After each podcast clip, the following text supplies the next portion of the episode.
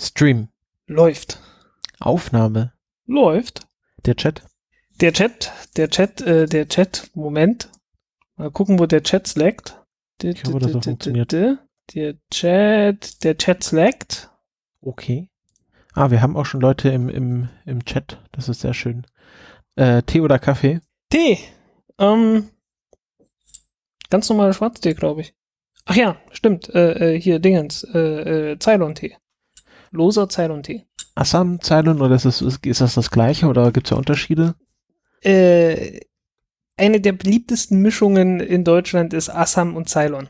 Ah, okay, also sind zwei Assam Teesorten ist so gemischt. ein, ja, Assam ist ein, ein sehr starker und Ceylon ist so etwas milderer.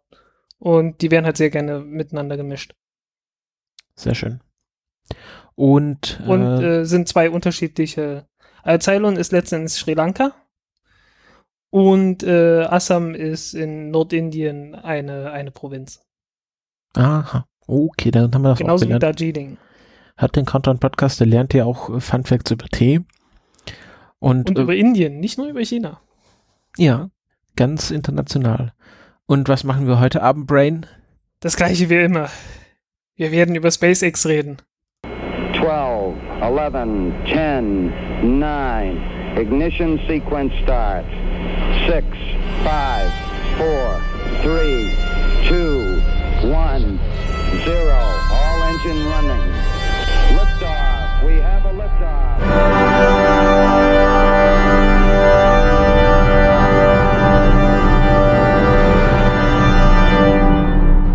Countdown Podcast, Folge 45. Ich begrüße den Frank. Ich begrüße den Christopher, den echten Christopher, den Christopher, den wir nur hier haben. Ja, genau, und kein Fake Christopher. Oder wen meinst du jetzt? Hast, äh, hast du da jetzt irgendwie eine Anspielung drauf? Ich weiß nicht, es, es, es klang bei dir so wie, wir begrüßen den Frank. Und zwar den Frank, den ich meine und nicht den anderen. Genau. Irgendwie klang das so. Ja, irgendwie, ich, ich, äh, ich habe immer so mit Ein- Einstiegen, das ist immer so, Einstiege und Ausstiege sind immer so ein Problem bei mir. Ja. Äh, ja, frag mal, frag mal diverse Leute in der Redaktion, äh, was sie von meinen Artikeleinstiegen halten. Ja. Wir müssen mal irgendwann mal jemand von Golem da haben, so einfach mal so als, als Ver, Ver, Verbrüderung, Fraternisierung. Hm, ja, also, äh, ja, die, Der Also, Werner Pluter die kann meisten reden oder macht er nur Dinge, Artikel? die zu ändern sind, sind äh, Kicker, Überschrift, Teaser und erster Absatz. ja, das ist doch immer so. ja, es ist auch dummerweise das wichtigste Zeug. Weil das ist das, was du als erstes siehst und äh, entscheidet dann, äh, ob du ob du halt draufklickst, ob du weiterliest und so weiter, ob es dich interessiert. Ja, das ist das Schwierigste an der ganzen Sache. Man sollte meinen, es wäre der Rest vom Artikel, aber nein, es ist der Anfang. Nee, der, der Werner Pluter, der kann doch bestimmt auch interessante Sachen erzählen. Ähm, mit Sicherheit, mit Sicherheit. Ähm, der Also wird dein, aber nicht in Darmstadt sein, aber wir können es mal, ich ich kann den mal fragen, ob wir uns da irgendwann mal unterhalten. dein, ja. dein Chef sozusagen. Äh, Der ist, der ist, ja, wa- was heißt der Chef? Naja, er ist halt Redakt- Ressortleiter sozusagen. Mancher. Aber der, der, der Chef, da, da ist noch ein Chef über ihm. Ja, aber Und äh, wer ist ja gegen dann das, der was Chef die? Textchefin und die Textchefin, die, die steht noch mal extra. Okay, also das Origina- Organigramm von äh, Golem führen wir jetzt hier nicht weiter aus, denn wir sind ja ein Weltraum-Podcast, äh, müssen wir uns immer wieder selber dran erinnern. Und ihr fragt euch jetzt, hä, wir wir haben doch erst vor einer Woche gesendet und es kamen irgendwie schon zwei Folgen. Ja, aber ähm, das Problem ist, dass nächste Woche habe ich keine Zeit, am Wochenende eine Folge aufzunehmen und wir wollten euch ja nicht so lange ohne Content-Podcast hier äh, schmachten lassen. Irgendwie zwei Wochen lang Sendepause, das geht ja nicht. Deswegen gesagt, jetzt machen wir mal hier, ähm, legen wir mal eine extra, extra Schicht ein und äh, senden jetzt gleich nochmal eine Folge, um die wichtigsten Themen aus dem Weg zu bekommen, bevor wir dann morgen gemeinsam in Darmstadt den Sentinel Launch schauen werden. Und wir sind schon richtig aufgeregt und hoffen, dass ihr da auch uns auf Twitter verfolgt. Vielleicht haben wir auch Hörer, die da sein werden. Das ist ja auch immer so spannend. Aber auf jeden Fall Jo. wollten wir jetzt noch mal kurz über andere Dinge reden. Hauptsächlich, äh, ihr habt das vielleicht schon erraten, SpaceX. Aber dann gibt es auch noch so ein deutsches Projekt, die Astronautin, was wir heute auch noch mal thematisieren werden. Ähm, können wir gleich anfangen mit dem ersten Thema. Jetzt muss ich meinen Workflow wiederfinden. Ha, genau. Satellitenkonstellation. Irgendwas, also fangen Ja, wir gleich mit dem Das war so das SpaceX-Blog ein. Neueste. Das war so das Neueste. Das war noch äh, äh, bevor, nee, das war nachdem äh, SpaceX den Mondflug angekündigt hat, über den wir uns natürlich auch noch unterhalten werden. Äh, ja, am, am Mittwoch hat SpaceX äh, die äh, äh, ja eine, eine, einen Antrag eingereicht bei der FCC. Das ist die Funkbehörde von den USA und äh, die halt dafür zuständig sind, irgendwelche Frequenzen für Satelliten zu verteilen. Und äh, wir kennen das. Ähm, Im letzten November hat ja SpaceX schon mal so eine, äh, ja, so eine Erlaubnis beantragt für 4425 Satelliten. Ja, und jetzt wollen sie noch 7500 und ein paar zerquetschte dazu haben. Sind das dann Satelliten, die SpaceX selber betreiben will? Ja, genau das gleiche nochmal. Bloß mehr. Und äh, also viel mehr halt dann insgesamt, also alles, zu, alles in allem wären es dann knapp 12.000. Und 12.000, ja, also inklusive irgendwie Ersatzsatelliten, die sie natürlich auch starten werden, dürften es dann über 12.000 werden. Äh, vorausgesetzt, die Genehmigung kommt durch. Und bis wann wollen sie die alle starten? Das sind jetzt Frag mich nicht. Frag mich nicht. Äh, äh, es, sind, es sind jede Menge Satelliten. Ähm, Lebensdauer auch da wieder so fünf bis acht Jahre.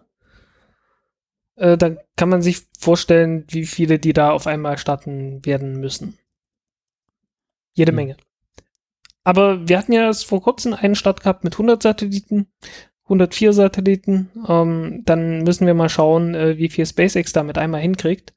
Äh, wahrscheinlich dann werden die das da irgendwie alle Register ziehen müssen und schauen, dass sie die Falcon Heavy dafür aktivieren und so weiter.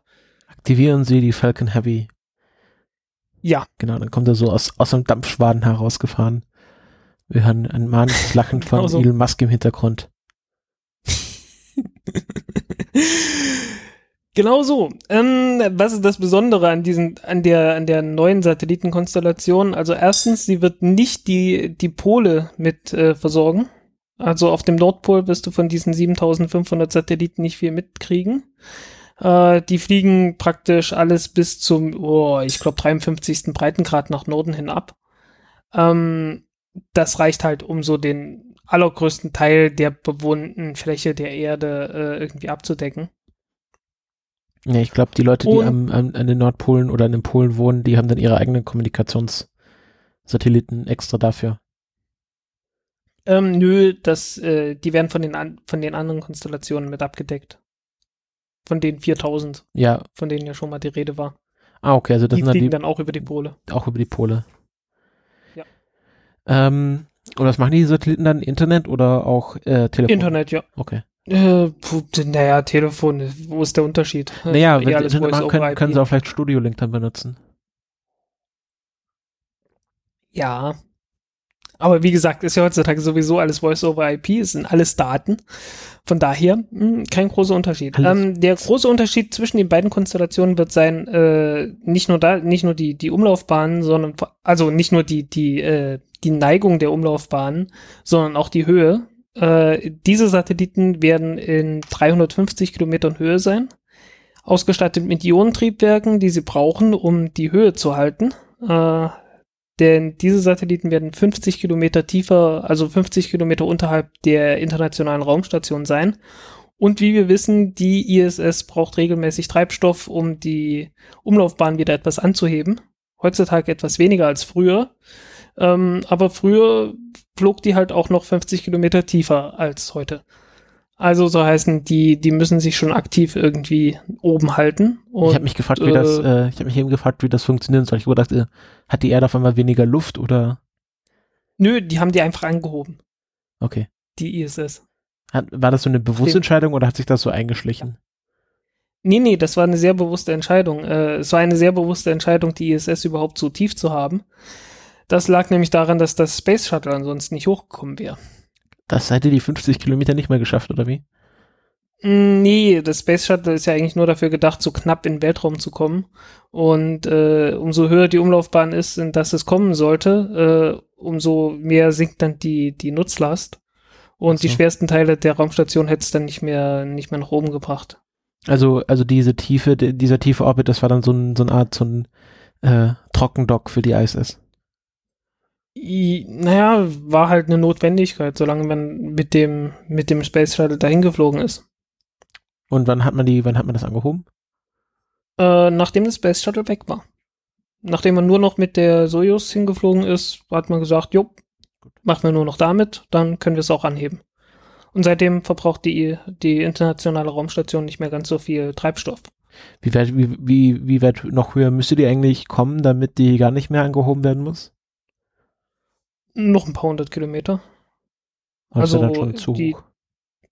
Also wenn wir so von 500 Kilometern reden, dann braucht es schon ein paar Jahrzehnte. Und äh, ja, ich schätze mal so bei 600, 700 Kilometern, da dauert es dann schon Jahrhunderte. Stimmt, das war ja auch, äh, ich weiß nicht, hast du mittlerweile ähm, Amal Amalthea gelesen? Seven Nee. Eves? Nee, Weil da ist es nämlich auch so, da ist ja die äh, ISS dann das, das, das Lebensboot der Menschheit. Und dann wollen sie Mhm. damit äh, zum Mond fliegen und quasi sich dort auf dem Mond einnisten. Und für diese Reise brauchen sie, keine Ahnung, so 200, 300 Jahre. okay. Ja. Hieß es nicht, dass der Mond dort schon lange kaputt ist? Ja, also sie wollen sich auf den Überresten des Mondes, das wollte ich jetzt nicht verraten, aber sie wollten sich auf den Überresten des Mondes quasi dort einnisten sozusagen, um halt vor Strahlung und dem ganzen anderen Scheiß geschützt zu sein. Also, hm. ja, keine Ahnung.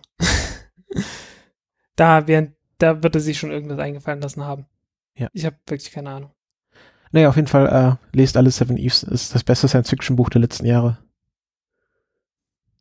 Okay, irgendwann mal. Ähm, genau, Satellitenkonstellation. Und da haben sie jetzt quasi das eingereicht und äh, wurde auch schon bewilligt oder muss da noch das quasi das Okay gegeben werden? Da muss noch das Okay ge gegeben werden. Das ist jetzt erstmal bloß der Antrag. Ist es dann eine Frequenz oder sind das dann 7000 unterschiedliche Frequenzen? Äh, das ist ein Frequenzband, das V-Frequenzband, irgendwie bei 35 bis 45 Gigahertz, irgendwas in der Größenordnung. Mhm, okay. Bis jetzt wurde das noch nicht allzu viel benutzt, aber äh, letzten November hat Boeing äh, ja so eine, so eine Satellitenkonstellation angekündigt, äh, mit auch so 3000 äh, Satelliten oder so. Und das war halt im gleichen Frequenzband. Und ja, ich weiß gar nicht, ob dann jetzt bloß eine Konstellation bewilligt werden kann oder irgendwie alle zusammen. Ich habe keine Ahnung, wie das abläuft. Aber äh, also meine Einschätzung, dass äh, was auch immer das jetzt bedeuten, zu bedeuten hat und äh, wie gut oder schlecht das ist, ist äh, der Vorschlag von SpaceX definitiv der beste. Weil äh, Was ist der einfach durch, dadurch, dass die viel tiefere Orbit und das heißt, du kannst die Frequenz viel besser ausnutzen, weil du du äh, du kotzt halt deine Frequenz nicht über so eine große Fläche aus.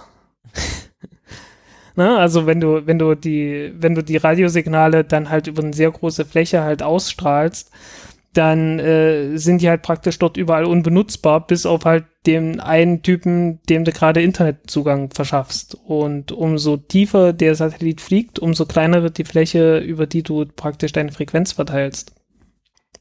Mhm. Und äh, ja, allein deswegen ist es schon besser. Und äh, dann ist dann halt noch dieses Schrottproblem. Und äh, das ist halt kein Problem, wenn du eine Satellitenkonstellation in 350 Kilometern Höhe hast. Äh, die fallen von alleine runter. Und zwar ziemlich schnell. Äh, während die anderen halt alle so in relativ hohen Orbits, also so diese, äh, das fällt noch unter Leo, also eigentlich noch unter niedriger Erdorbit, aber bei so 1200 Kilometern Höhe oder so. Und äh, in der Höhe, da kommt halt nichts mehr runter, wenn nicht äh, irgendwie da ein Triebwerk angeschaltet wird. Und genug Treibstoff vorhanden ist. Okay. Und wann sollen da die ersten Satelliten gestartet werden? Ist ja alles noch Keine alles Ahnung. in Planung? Äh, keine Ahnung. Habe ich nicht genau genug nachgelesen. Und es gibt auch noch keine, äh, was soll ich sagen, äh, Pläne, wie die Satelliten aufgebaut werden, wie sie funktionieren sollen, bis halt, dass sie alle Ionentriebwerke haben sollen. Das dürften mehr oder weniger die gleichen Satelliten sein, die auch in der letzten, äh, in der letzten Konstellation zum Einsatz kommen sollten. Bloß halt mit, äh, mit äh, Sendern einem anderen Frequenzband. Okay. Soweit ich das mitbekommen habe. Jo, also sie werden jede Menge davon bauen. Aber wie gesagt, sind halt dann 12.000 Stück. Also der, der Bau der Satelliten, das wird kein Problem sein. Ich meine, äh, 12.000 was von irgendwas herzustellen, ist jetzt nicht so das Problem, oder? Also jedenfalls nicht für SpaceX. Ja, nee, ich meine auch so, so, was sind schon 12.000 Autos? Sag ich mal, ne? Ich meine, bei 1,5, bei 1,2 Millionen, naja, da fängt es dann langsam an, interessant zu werden. Äh, aber 12.000 Autos, da würde, je, da würde niemand irgendwie auch nur, auch nur hingucken. Das ist ja, das ist Kleinserie, ne? Ja, Bei. Satelliten-Ding, das- ha? Ja, du hast recht. ne? Ja. Bei Satelliten sagt man so 12.000, oh mein Gott, 12.000! Äh, ja, hm. Ja, es ist halt immer noch Raumfahrt. So die, ja, es ist Raumfahrt. Oh ja, oh ja. It's Rocket Science. Jetzt wird Ja, Rocket nee, Science. ist Wait, halt- actually, it's, it, it is Rocket Science. ja, genau. Äh, aber, aber halt auch nicht mehr. Es ist halt nur das. Ist nur Raketenwissenschaft, weiter nix. Äh, gehen Sie weiter, hier gibt es nichts zu sehen, das ist nichts Besonderes. Ja, also Äh, im Grunde ist ja dieser, dieser Spruch ist keine Raketenwissenschaft, ähm, weil Raketenwissenschaft ist eigentlich auch nicht äh, komplizierter als andere Wissenschaft. Ja, das ist halt der Witz, ne? Also, äh, ich habe sehr viel mehr Respekt vor den Leuten, die jetzt gerade versuchen, irgendwie neue Akkus zu bauen, äh, als vor denen, die damals die, äh, äh, die Raketentreibstoffe entwickelt haben. Wobei man sagen muss, die Leute, die damals die Raketentreibstoffe entwickelt haben, äh, die haben äh, teilweise also körperlich das größere Risiko eingegangen. Ein, Naja, Sind frag mal, damals frag mal die Leute. körperlich sagen. das größere Risiko eingegangen, so rum. Oh. Aber äh, so, so Raketentreibstoffe, das packst du dir dann auch nicht in die Hose. So ein, so ein Samsung-Tablet, Ja, das hast ja, du. aber So eine Rakete hast du nicht so nah bei deinen Genitalien, siehst mal so. Ja, aber du hast das in der Nähe der Hände, du hast das äh, überhaupt äh, in, in teilweise doch sehr stark äh, äh, abgeschränkt, abgeschlossenen Räumen drin, in irgendwelchen Brennkammern, die dir dann um die Luft fliegen, um die Ohren fliegen können. Äh, es hat doch eine Reihe von Toten gegeben Mhm. Aber wo wir gerade bei dem Thema sind, die Leute, also die, äh, die Kollegen sozusagen von Orbital Mechanics, die machen ja gerade ein Hörbuch von Ignition. Ja. Haben sie mich, äh, Das meine ich halt, dieses Buch. Das ist halt so super. Ja, die haben mich mir jetzt irgendwie vor kurzem mal gefragt, ob ich ihnen bei den deutschen Namen helfen kann, aber bis jetzt kam da noch keine Liste. Sie meinten, sie würden eine Liste zusammenstellen mit den verschiedenen Namen, die sie brauchen, wie man die ausspricht. Ah, okay. Hm. Ähm, weil es waren dann doch einige Deutsche an dieser Geschichte beteiligt. Ja, äh, angewandte Chemie und so, ne? Und danach ist man halt äh, abgewandt von der Chemie oder sollte lieber sich abwenden von der Chemie, um halt äh, sein Gesicht zu wahren. Ja, wobei heutzutage ist ja, also äh, nee, angewandte Chemie ist, ein, äh, ist eine Fachzeitschrift, eine Chemie-Fachzeitschrift, in der heutzutage aber nur noch englische Paper veröffentlicht werden. Aber halt Der heißt Titel, aber immer noch so. ja, wir sagen äh, angewandte Chemie, Chemie, Chemie. Ja, meistens, meistens einfach nur abgekürzt auf angewandte. Ah, okay, also dann hat, dann hat, hat man in der angewandten veröffentlicht. Ja, ja, genau so. So oder so ähnlich. Ich habe es noch nie gehört, ich habe es immer nur gelesen. Ist ja sehr putzig. Ja, sehr putzig. Genauso wie die Eigenwerte in der Matriz, in, der, in den Matrizen und so. Eigenvalues, Eigenvectors Freeteller. oder Bremsradiation. Ja, ja. Ja, in der, in der, Röntgenstra in der Röntgenröhre hast du das, ne? Wenn du die, wenn du die Elektronen abbremst, äh, dann entsteht ja die, entsteht ja die Röntgenstrahlung und äh, auf Deutsch nennt man das Ganze Bremsstrahlung und die Leute wussten halt nicht, dass Brems nicht der Name von Egon Brems ist oder so. Ach so. Äh, und deswegen heißt das Ganze jetzt Bremsradiation. Ja. Jo. Man muss ja auch irgendwie wissen, dass Hartz IV nicht vom Baumsaft kommt, sondern vom Herrn Harz. jo, äh, ich habe gehört, wir, wir sind ein Raumfahrt-Podcast. Ja, äh, wir haben ja auch über, äh, lang genug über Raumfahrt geredet, finde ich. Nee. Ähm, aber jetzt kommen wir, kommen wir zum, zum äh, rosa äh, Weltraumelefanten im Raum. SpaceX will Tur Terroristen, nein, Touristen zum Mond schicken. Und Das mit den Terroristen zum Mond ist allerdings auch keine ganz so schlechte Idee. Ja, dann sind die, ich will ja zum Mond, nicht die Touristen. Die können gerne die Erde behalten. Also, dann, dann kannst du nicht mehr zum Mond. Okay, ich verstehe, ich verstehe. Ja, das ist also, meinetwegen können sie da gerne ihre Leute weiter enthaupten, solange sie mich halt auf dem Mond in Ruhe lassen. Okay. Gut. Ist die Frage, wie du zum Mond kommst. Da hat es diverse Varianten gegeben. Naja, ich, ich habe jetzt gelernt, ich muss nur, nur, nur noch genug Geld sparen und irgendwann kann ich dann bei SpaceX fragen, ob sie mich zum Mond mitnehmen. Ja, es gibt da so einen schönen Film von, von Thomas Edison, der hat äh, im Jahr 1910 äh, irgendwie eine Reise zum, oh, was, was zum Mond oder was zum Mars, ich weiß schon gar nicht mehr, äh, mit Antigravitation, Antigra- ganz ohne Raumschiff, einfach so. Einfach, genau, das ist Hingekommen. wahrscheinlich auch von Tesla geklaut, die Idee. Äh, keine Ahnung. Aber wollen wir Ähm. mal, wollen wir mal vorne anfangen? Was ist denn eigentlich genau passiert?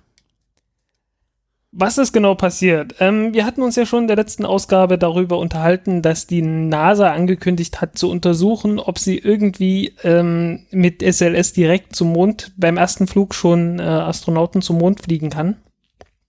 Und kurz danach äh, hat äh, SpaceX gesagt, ja, wir haben eine wichtige Ankündigung. Äh, das war, war das jetzt am Montag? Ha? Ja. War das jetzt am Montag? Ja, muss, ne? Genau. Montag Jetzt am, Genau, das war ja, das war ja am Sonntag nach der Sendung, war irgendwie Elon Musk twittert Montag 1 Uhr äh, große Ankündigung und alle sind Genau, ja. aus dem Häuschen. Und ich hatte halt so, ja, genau, irgendwie, das war, das war Sonntag, Sonntag spätabend. Ich habe es dann am Montag gelesen und dummerweise hat er nicht gesagt, ja, am Montag kommt die Ankündigung, sondern morgen. Woraufhin Ach ich so. sofort geschalten habe und gedacht habe, das ist dann am Dienstag. Und irgendwann am Abend habe ich dann mitgekriegt, ach nee, scheiße, das ist ja heute. ja, Also am Montag, den 27. Februar, äh, spät abends um 22 Uhr sollte es da eine Ankündigung geben und das war offensichtlich bloß irgendwie eine, ach, das muss ein, irgendwo hinter verschlossen, so halb verschlossenen Türen Also muss ich war das ja- gewesen, was, gewesen hast du sein. das live mitverfolgt? Ich habe es versucht, live mitzu, Also mitzuverfolgen. es war ja Es so, dass dann Ankündigung kam, es gibt einen Livestream von USA Today, das ist ja irgendwie so ein Nachrichtenportal. Genau. Und da kam nichts. Und da kam nichts und auf einmal hat NPR getwittert. Und ähm, das muss dann anscheinend, äh, ist dann Genau. quasi an die großen Nachrichtenagenturen irgendwie eine Pressemeldung rausgegangen. ja. Ähm, aber es gab halt keinen. NPR ist das National Public Radio. Genau, also das äh, der Deutschlandfunk der USA, Äh, das war Sonntag, nicht Montag. wie Sonntag. Das war am 26. Nee, die Ankündigung war am Montag. Bist du dir ganz Ja. sicher? Weil, Ja. Todsicher bin ich mir da. weil der Artikel ist, der ist tatsächlich vom 28.02. Ach so, ja, das war, ach, ja, sorry, das war, ähm, das Problem ist, das Ganze war so spät abends, dass das Lektorat schon zu war. Und äh, ich hatte das noch ab abgesprochen mit jemandem vom Lektorat, äh, da könnte irgendwie was kommen, kriegen wir das noch hin und wir haben das dann in einer wahnwitzigen Aktion bis früh halb eins noch hingekriegt. Äh, zwei Seiten Artikel zu schreiben, der hat das noch gecheckt, alles nachgeprüft und äh, also das war schon, das war schon geil. das war schon geil, so eine Zusammenarbeit mal, zu, mal wieder hinzukriegen. Äh, mitten in der Nacht. Äh, hab mich dann auch ausführlich bei ihm bedankt, dass er da, dass er da mitgemacht hat. Ja, äh, deswegen bin ich dir, bin ich bei der Zeit irgendwie total, äh, da setzt mein Gedächtnis einfach aus. Das war irgendwie total durcheinander jetzt die Woche. Äh, ja. Ja, und dann waren halt auch Naja, äh, Raum jedenfalls, Ja. jedenfalls äh, hieß es dann halt, so gerüchteweise kam dann langsam durch, es hat irgendwas mit dem Mond zu tun, weil es war überhaupt nicht klar, worum es gehen würde. Äh, kurz davor hatte ja, irgendwie zwei Wochen davor hatte ja auch, äh, hatten die Vereinigten Arabischen Emirate angekündigt, äh, dass sie bis 2117 äh, eine Siedlung auf dem Mars bauen wollen. Ich glaube, da hat jemand Äh, äh, Roter Mars gelesen. Ja, dann warten wir auf die, äh, auf die, auf die Raumanzüge von SpaceX. wir warten auf die Ankündigung, dass die Falcon Heavy, wann genau die fliegen soll. Das war ja, war ja meine Wette, dass sie ankündigen, dass es jetzt ein Startdatum für den ersten Falcon Heavy Flug geben wird. Ja, es ist, es ist ja auch ein Falcon Heavy Flug. Insofern ist der fast schon recht. Nur nicht der erste. Ja. äh, und irgendwas war es noch. Ich weiß nicht, was das, was die nächste Option noch war. Es, es gab diverse Optionen, was es hätte sein können. Äh, und dann war es halt was völlig anderes. Ja, Und es hätte auch irgendwie das, so äh, generell cru erster Crewed äh, Dragon Flug oder sowas. Ja.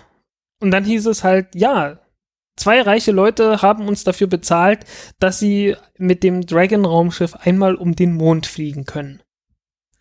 Ich war da relativ baff. Muss ich sagen. Hatte ich nicht mit gerechnet. Äh, ich, ich hatte immer gedacht, irgendwie so Mond ist für SpaceX komplett gelaufen, aber ja, Ja, wenn man Ich halt hatte immer- Geld zahlt. Ja, ähm, vielleicht wird das jetzt auch der, der Jungfernflug vom, von äh, der Falcon Heavy werden.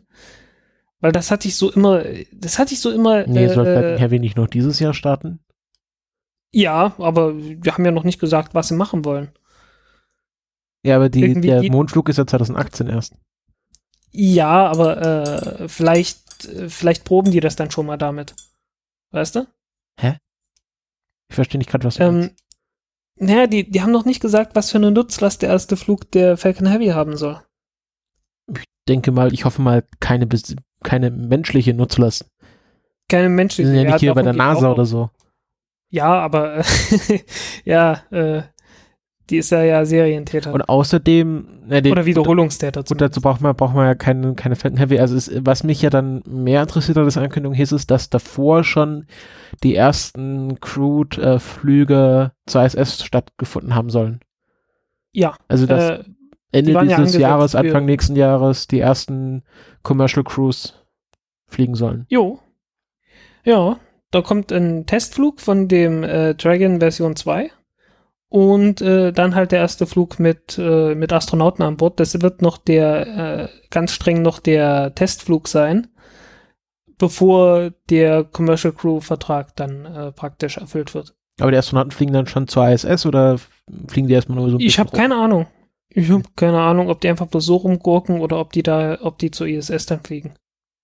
Ja, auch ein bisschen Verschwendung für so, an so Raketen oder so. Ich weiß nicht.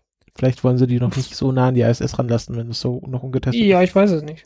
Ich weiß es nicht. Äh, der Dragon V2 wird ja dann auch autonom docken können. Äh, und naja, gut, okay, äh, das werden sie dann. Ja, muss man schauen, äh, wie die das, wie die das lösen. Ähm, weil der Dragon V2, wenn der autonom dockt, vielleicht macht er das dann gleich beim ersten, beim ersten Testflug, der unbemannt sein soll. Weißt du, ob sie dafür schon den International Docking Adapter benutzen werden? Ja, oder? Ja, müssen sie. Dafür ist er ja da. Wäre das dann auch der erste Einsatz oder wird er jetzt schon irgendwie, keine Ahnung, für so JOS-Sachen ge- benutzt?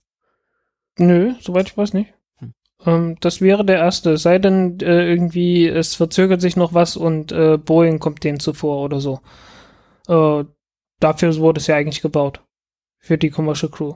Ja, aber äh, der, der, der Starliner muss ja auch erstmal irgendwie überhaupt fliegen.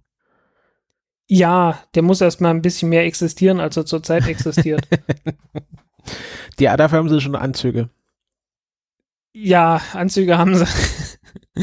ja, es ist immer, ist etwas merkwürdig, ne? Äh, irgendwie, man, man weiß bei denen nicht so richtig, woran man eigentlich ist. Bei Bei, Boeing. bei Boeing. Hm. ich meine, man, man geht so davon aus, okay, ist eine große Firma, die werden schon keinen Scheiß reden und ich glaube schon, dass das Ding existiert.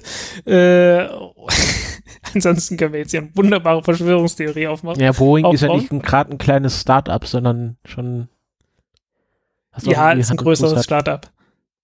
Ja, gut. Ein sehr großes Startup. Ja. äh, naja, starten tun sie Dinge. Äh, also, ja, äh, ähm, aber man, man hat trotzdem relativ wenig davon gesehen, ne? Die haben ja auch noch keinen, ich glaube, haben die schon mal einen Pad-Upload-Test gemacht? Ich glaube nicht, ne? Hm, Nee, es gibt ja dieses, dieses Testmodell, was irgendwie so für Trainingszwecke, was sie ja gezeigt haben, als äh, sie die Anzüge vorgestellt haben. Ja, Aber das mit ist ja dem, mehr so mit eine- dem so eine- Colbert, mit den Stephen Colbert-Aufkleber. Ja, ja, und das ist ja mehr so eine Pappschachtel mit Sitzen. Also da ist ja Genau. auch nicht wirklich irgendwie was drin, was irgendwie weltraumfähig ist. Also man hat irgendwie noch nicht viel davon gesehen, ne? Ja, ist halt die Frage. Ähm, es gab ja, gab ja schon die ersten, die ersten zynischen Bemerkungen von gewissen ESA-Menschen, die dann meinten, ha, hier, SpaceX, weder Rakete noch Raumschiff existieren bereits. Wo ich mir auch frage, bei wem tut das schon existieren? Ja, ja, sie sind bei, bei SpaceX sind sie relativ existent. Also äh, some assembly required.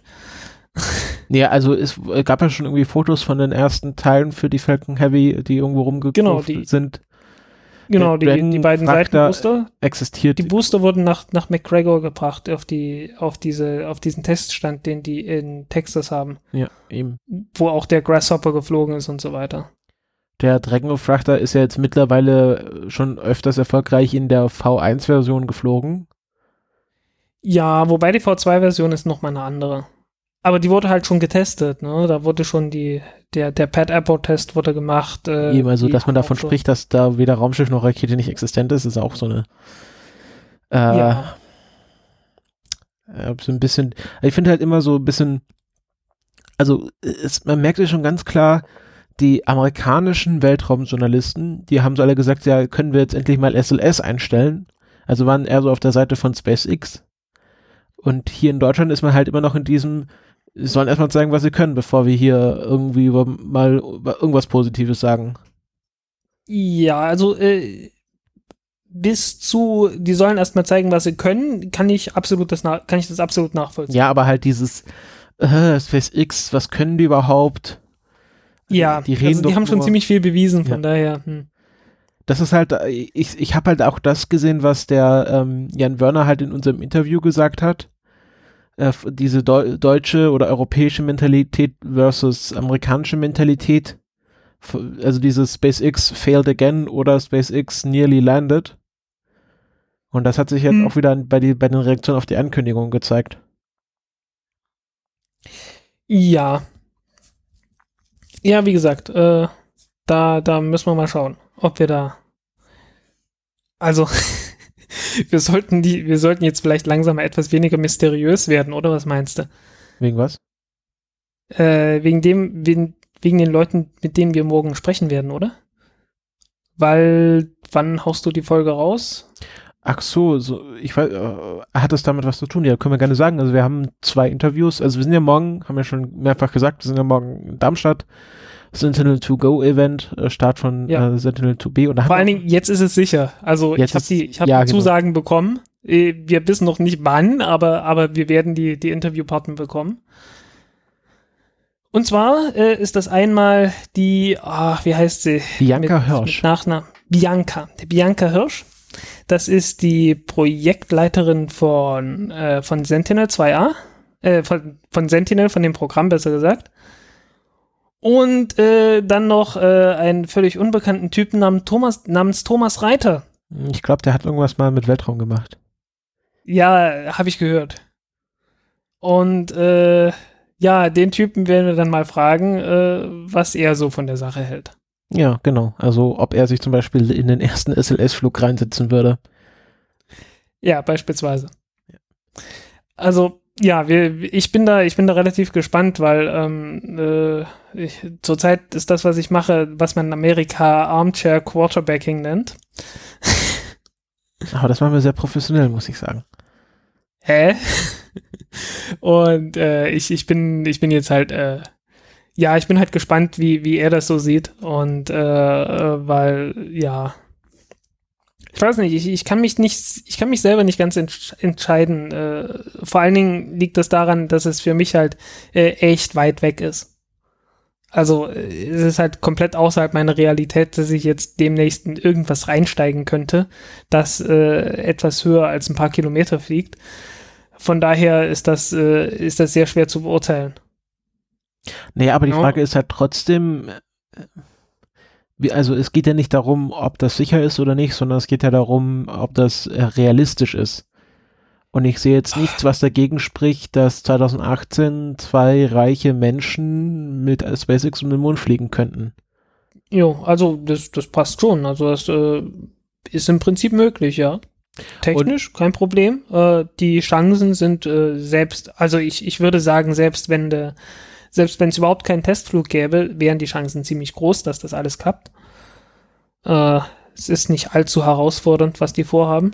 Ja, Im Prinzip, was die, was die machen, ist halt äh, starten und äh, in, in einem Zug halt, äh, ohne dass man irgendwas, irgendwie äh, Triebwerke großartig neu starten muss. Äh, möglicherweise schon, ich weiß nicht. Ähm, halt äh, Richtung Mond, so dass man auf eine Umlaufbahn kommt, die halt direkt wieder zurück zur Erde führt.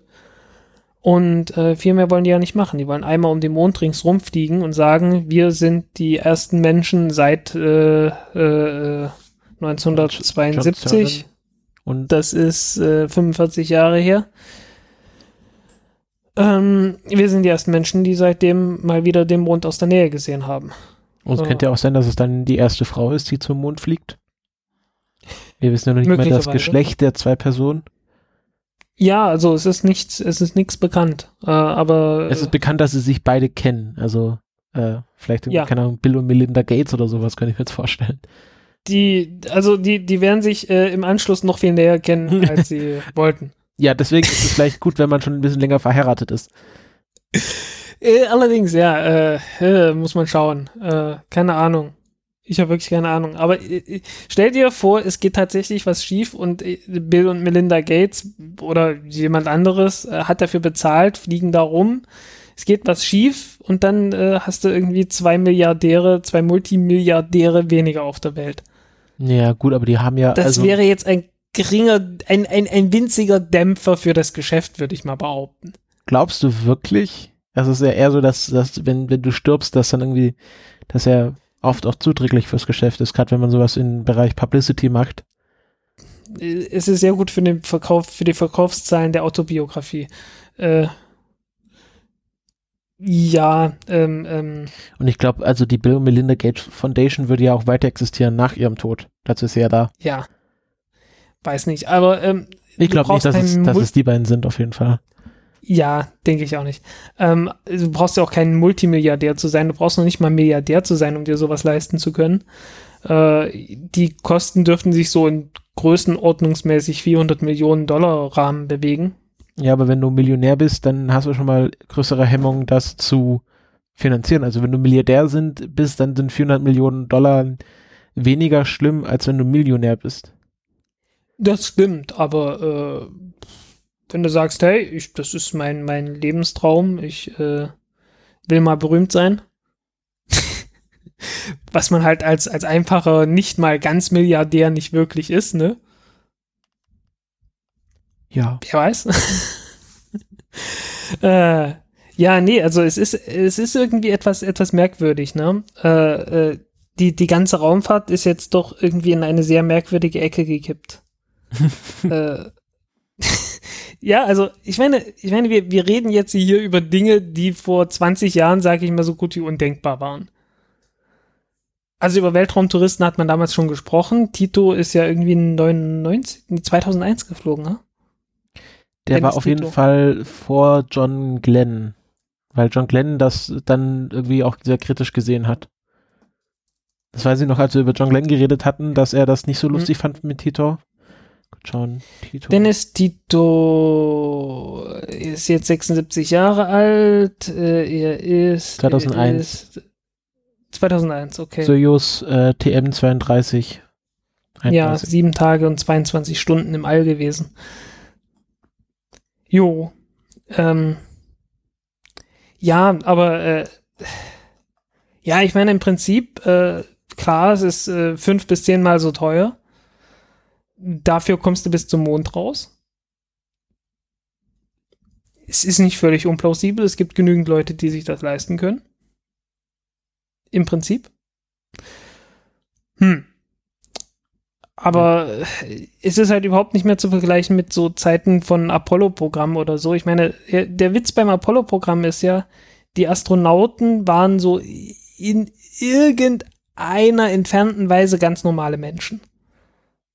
Ne?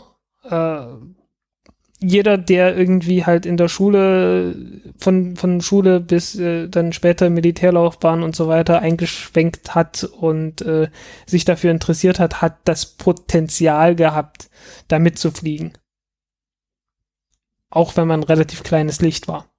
Sage ich mal so grob. Äh, ist natürlich dann immer so ein bisschen abhängig, ja, wer war Vater, Mutter, bla. Aber so, so dass das, es war doch sehr viel egalitärer, die Chancen. Äh, die Chancen waren sehr viel egalitärer in der Gesellschaft verteilt, äh, selbst Wenn du halt die Chance warst. zu haben, zum Mond zu fliegen. Im Vergleich zu heute. Ja, wenn du ein Mann warst. Ja, wenn du ein Mann warst, das stimmt, Und ja. weiß. Ja. Und Christ. Und weiß, ja. Und Amerikaner. Genau. Oder halt Ja. äh, militärischer, äh, sowjetischer Militärgeneral. Äh, ja, aber dann bist du trotzdem nicht zum Mond gekommen. Ja, stimmt. Aber hattest die Chance. Ah, die Chance hattest du. ja. Ja, aber Ähm. das ist immer noch eine, eine, eine verdammt viel größere Gruppe als, äh, als das, was es zurzeit ist. Ne? Mhm. Ich die, weiß die nicht, Zahl der, der wie, wie 100 schlimm findest du das Millionen- äh, ich, ich finde es nicht unbedingt schlimm, ich finde es nur merkwürdig. Also ich, äh, das, das, das ist äh, bemerkenswert. Weißt du? Es ist etwas, das man bemerken sollte und das irgendwie, ja. Ich sag nicht, das ist jetzt schlimm. Ich sag nicht, deswegen wird jetzt die Welt untergehen oder sonst irgendwas. Das ist einfach nur, das ist einfach nur so etwas, das ich, das ich doch auffällig finde. Weil ich habe ja auch schon Stimmen gelesen, die meinten, dass es nicht gut ist, dass Leute sich da einkaufen. Ja, also ich, ich kann das ein bisschen nachvollziehen. Also das, das Argument ist ein, ist ein plausibles, sag ich mal. Ähm, pff, aber umgekehrt zu sagen, äh, hm. ja, umgekehrt halt dann, dann, dann zu sagen, nee, darf nicht, das fände ich auch nicht okay. Äh, Joe. Weil so rum, so rum gibt's halt Leute, die das völlig unabhängig von irgendwelchen, äh, von irgendwelchen Institutionen, die dann halt politisch motiviert sind und äh, sonst was halt bezahlen und sich halb, man sich halbwegs sicher sein kann, dass das Ganze dann noch durchgeführt wird. Es ist ja das Schlimme, ne? Äh, es ist, es ist eine merkwürdige Welt, in der man sagen kann, dass privat finanzierte Raumfahrt äh, zuverlässiger zu einem Ergebnis führt als die, als die äh, staatlich finanzierte Raumfahrt, ne? Ja, Das ist mal, das ist mal merkwürdig, oder? aber es ist ja so ein genereller Trend, dass äh, Konzerne mächtiger werden als Staaten. Es geht ja noch nicht mal so sehr um Konzerne, es geht ja mehr um Einzelpersonen. äh, ja, also, äh, wie gesagt, es ist halt, äh, es ist halt doch eine, man, man, man merkt irgendwie, es hat hier einen gesellschaftlichen Umbruch gegeben. Und äh, ja, das, das erinnert mich doch jetzt irgendwie an so ein paar Kapitel aus dem Geschichtsunterricht und so. Weißt du? äh, gab es ja öfters mal, dass irgendwie die Leute aus dem Bürgertum äh, sich plötzlich aufgeschwungen haben, Dinge zu tun, die sonst irgendwie staatlich geregelt wurden. Kannst du mal ein Beispiel nennen? Äh, ja, halt die, halt die, die ganze Zeit, wenn man sich so die, die Fugger zum Beispiel anguckt, was ein frühes Beispiel wäre, äh, halt der, der ganze Aufstieg des Bürgertums bis zur, äh, bis dann halt zur, zur französischen Revolution und so. Und zur amerikanischen Revolution. Das hat ja alles seinen Ausgang da, dadurch gehabt, also die, die ganze Aufklärung und so weiter, das hatte ja, fing ja alles damit an. Dass halt das Bürgertum irgendwie reicher geworden ist und äh, äh, halt durchaus äh, verlangt hat, äh, so auf das, auf das gleiche Niveau wie der Adel und äh, ja, wie der Adel halt zu kommen. Und der Adel war halt letztens, das war halt der Staat, ne? Ja, aber ich würde halt schon äh, dagegen argumentieren, dass, dass ja heu der heutige Adel genau die Leute sind, die sich sowas leisten können. Na, nicht nominell. Nominell, nominell ist der Staat äh, die Regierung, also die Politiker. Nee, nee, Das sind also keine nicht Staat, Politiker. aber wenn du, wenn du sagst, hier, es gibt einen, gibt einen Widerspruch zwischen Bürgertum und Adel, dann ist ja heute nicht das Bürgertum, was sich Weltraumtourismus leisten kann, sondern das ist der Adel. Äh, sowas Ich- wie ich Jagen im mit- Mittelalter. Nee, nee, ich, nee, nee, der, der, der Adel hatte ja, die, hatte ja eine, eine Regierungsfunktion. Ja, schau dir mal Das die USA an. Da hat der, Ja, ja. Ja, nee, aber dann kam halt das Bürgertum und die hatten halt viel Geld. Die hatten teilweise mehr Geld, als was der Adel hatte. die hatten auch de facto viel Einfluss, aber äh, halt nicht de jure. Ne? Und dann irgendwann hatten sie de jure verlangt, äh, äh, Regierungsgeschäfte, also äh, Einfluss auf die Regierung haben zu können.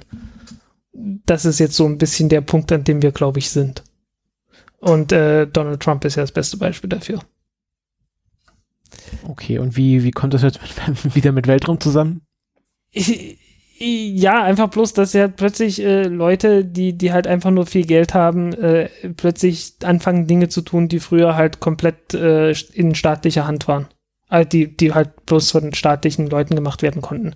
Klar, da ist natürlich auch eine Frage von äh, technischem Fortschritt. Ne, es ist halt auch billiger geworden, äh, zum Mond zu fliegen. Im Vergleich zu Apollo-Zeiten und so. Also da, da ja, gut, das Know-how ist halt nicht Richtung da. Also Genau, ja.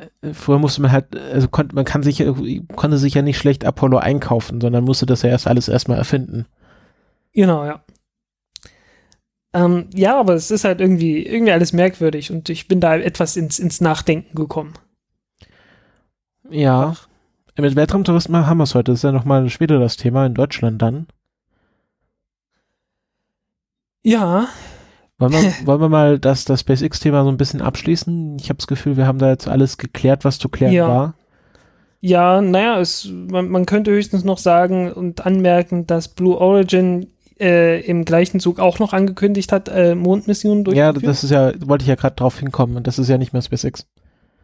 Okay, ja, ja, aber es ist, ja, wieso? Es ist ja die, die alte, die, die inzwischen alte Rivalität.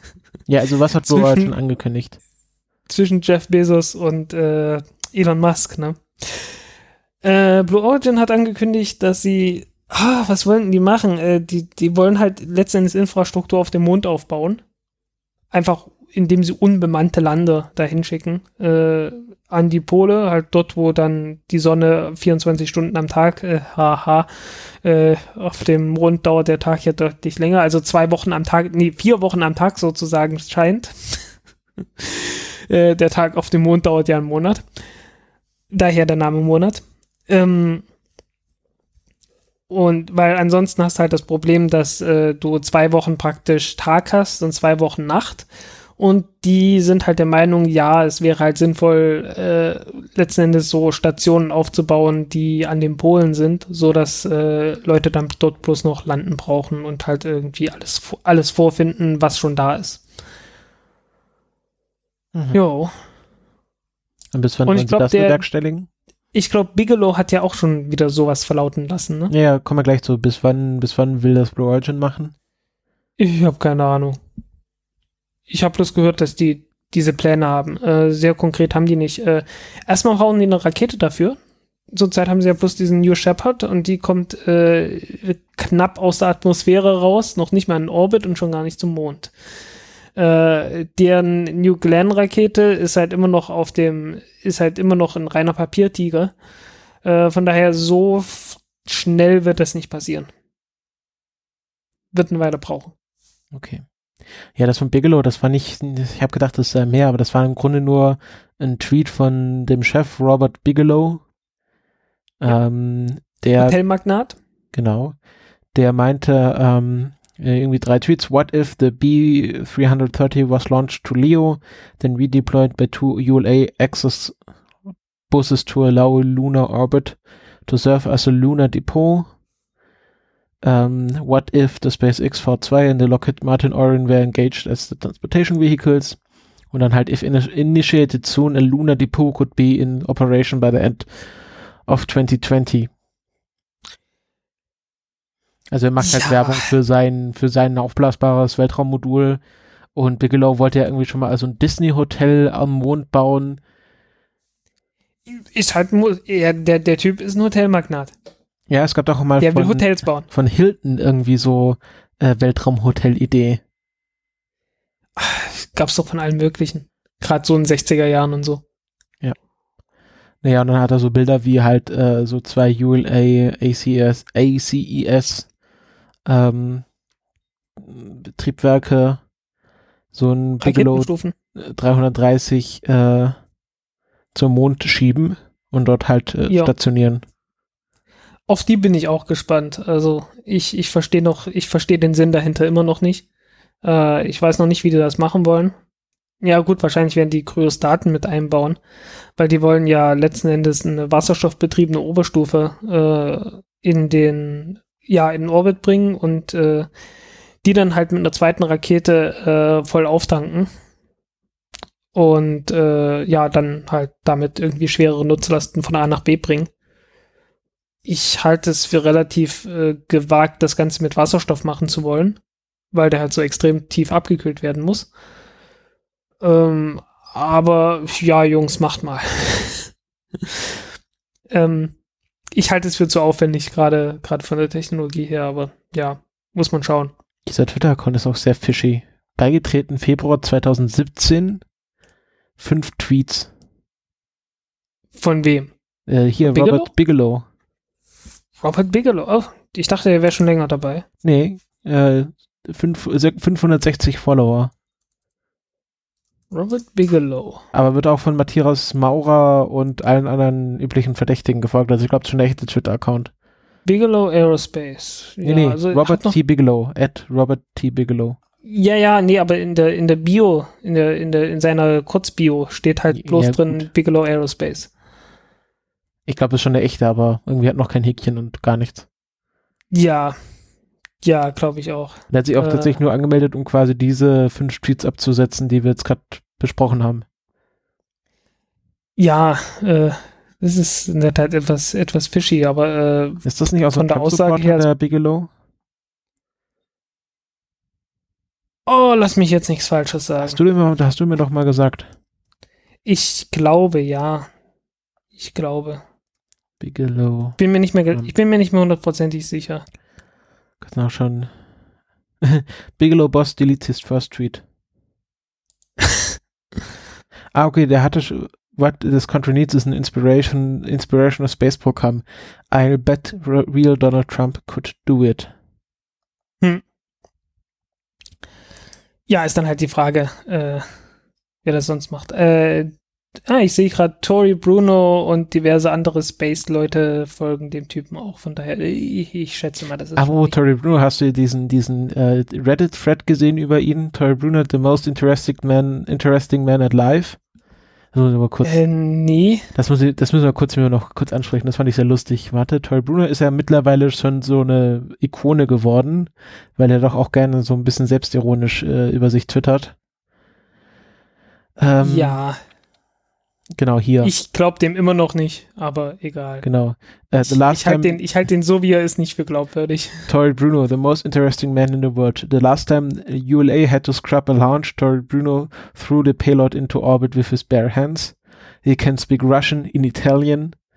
Um, Tory Bruno wears sunglasses to, so that the eyes won't hurt the sun. Um, Okay. Äh, hier- okay, Warte, warte. hör auf damit, du erinnerst mich hier an, an Martin Schulz. Das artet ein Fremdschämen aus. NASA once altered the orbit of the ISS because it was going to cast a momentary shadow on to over Tory Bruno's house. Spaceflight isn't Tory's DNA. He had splicing done, so his cells actively produced rocket fuel. Ja, okay. Ist angekommen, denke ich. Ja. Nee, also es ist ja irgendwie gerade jetzt auf einmal wollen alle wieder zurück zum Mond. Ja, irgendwie, irgendwie ist das doch. äh, Ich meine, gut, äh, das, das ist jetzt nicht überraschend, dass diese äh, Mars-Manie äh, nicht dazu führt, dass es äh, zwischendurch erstmal zum Mond geht, weil äh, du brauchst halt ein halbes Jahr, um bis zum, äh, um bis zum Mars zu kommen und äh, was auch immer du tust, du wirst das erstmal am Mond testen. Das ist irgendwie das, das Offensichtliche gewesen. Schon immer. Denke ich. Von daher überrascht mich das jetzt nicht. Also wir fassen zusammen. Worauf wir, worauf wir wohl etwas länger warten werden müssen, ist halt eine Landung auf dem Mond. Äh, mindestens von SpaceX, weil äh, ja, Falcon Heavy ist nicht groß genug, um äh, einen Lander dahin zu bringen. Für einen Flug um den Mond kein Problem. Weil hat äh, äh, Saturn 5. Ja, letzten Endes irgendwas in der Größe. Falcon halt. Very Heavy. Ja. Ja, noch zwei Booster ran. Ja, der, der Kerbal Space Program Approach. Ja, zwei Booster ran, äh, in eine, in eine neue Oberstufe mit dem neuen Raptor-Triebwerk. Schon läuft die Sache. Ganz einfach. Sehr schön. Also Ja, aber so wie es aussieht, äh, die, die Falcon Heavy hat irgendwie genügend, äh, äh, ja, genügend Dampf, um, äh, ich glaube, 14 Tonnen, 13, 14 Tonnen äh, auf so eine Umlaufbahn zu bringen. Und da bleibt noch Luft nach oben, wenn man, äh, ja, wenn man halt so ein Dragon-Raumschiff hochbringen will. Ähm, das Dragon-Raumschiff wiegt, glaube ich, 4,, äh, 6,4 Tonnen. Dann kommt noch eine Tonne Treibstoff dazu. Äh, dann noch irgendwie halt, ja, der Rest, ne? Was man so an Verbrauchsgütern braucht. Also ich schätze mal, die werden unter 10 Tonnen bleiben. Äh, ja. Und damit dürfte es möglich sein, dass man die Falcon Heavy Rakete halt letztendlich startet und zumindest die beiden Seitenbooster trotzdem noch, äh, obwohl man halt zum Mond fliegt, äh, wieder landet und wiederverwenden kann. Schätze ich mal. Kann sein, dass ich mich da etwas verschätze, aber naja. Wollen wir mal kurz das äh, zusammenfassen? Also wir haben SpaceX, die zum Mond fliegen wollen. Blue Origin will Depots auf dem Mond bauen. Die NASA will mit dem allerersten Flug des SLS dahin fliegen. Und Bigelow Aerospace will um den Mond herum äh, Depots bauen. Also auf dem Mond, um den Mond, um, um den Mond herum. Ja, Ulm, wie mit Ulm. Ulm und um Ulm herum. Jo. Genau so. Äh, es ist, äh, ja, also äh, hättest du mich vor, vor zwei Jahren gefragt, hätte ich das so nicht kommen sehen. Naja, das ist jetzt die Frage, was passiert davon wirklich? Ja, das schon, aber, aber wir, wir, also es, es sieht doch jetzt alles schon relativ langsam, fast schon realistisch aus. Es sei denn, es passiert irgendwie was Furchtbares zwischendrin und äh, wir, wir, die, die Chancen für furchtbare Dinge, die zwischendurch passieren könnten, steigen ja dummerweise fast schon wöchentlich. Äh, von daher, äh, ja. Und ich beziehe mich da jetzt nicht auf die Raumfahrt. ähm, ja, muss man schauen. Muss man schauen, was rauskommt. Äh, äh, wir, wir leben in interessanten Zeiten. Ähm, haben wir damit das Thema abgeschlossen oder hast du noch was? Also zu dem Mondthema? So dem Mondthema nicht wirklich. Gut, dann kommen wir jetzt zu dem AR, AR1. Mal was Handfestes. Aerojet Rocket Wir haben, wir haben die, wir haben die äh, perfekte Überleitung verpasst. Okay. Von Tori Bruno zum AR1. Weil gehört ja beides zu ULA. Ah, nee, scheiße. U ja, ja, hm. Nee, ist Aerojet Rocketdyne. Okay, Jetzt sag doch einfach, was es tun. Ähm, Aerojet Rocketdyne ist ja eine der äh, altgedienten Raumfahrtfirmen in den USA, äh, halt Militärdingens, das halt, die halt viele, äh, viele Raketentriebwerke herstellen und die wollen natürlich auch gerne einen Ersatz für das RD-180 Triebwerk herstellen, das AR-1 Triebwerk. Und das wurde jetzt getestet und hat einen neuen Rekord aufgestellt, den höchsten Brennkammerdruck eines, wie war es, das, den höchsten Brennkammerdruck eines amerikanischen äh, äh, Triebwerks, Raketentriebwerks äh, mit Sauerstoff und Kerosin. Irgend sowas. Äh, jedenfalls wieder mal ein Rekord mit so vielen äh, Einschränkungen, dass man schon merkt, aha, es ist erstens mal weniger, äh, weniger Brennkammerdruck als das RD-180 Triebwerk hat. Weil ansonsten hätten die sofort gesagt, okay, der Welt und nicht äh, von Amerika. Äh, ja, und wenn sein muss, weniger als irgendwie das Space Shuttle hat oder so. Ähm, ja, äh, aber in jedem Fall offensichtlich äh, läuft das Programm jetzt langsam äh, vom AR1 Triebwerk.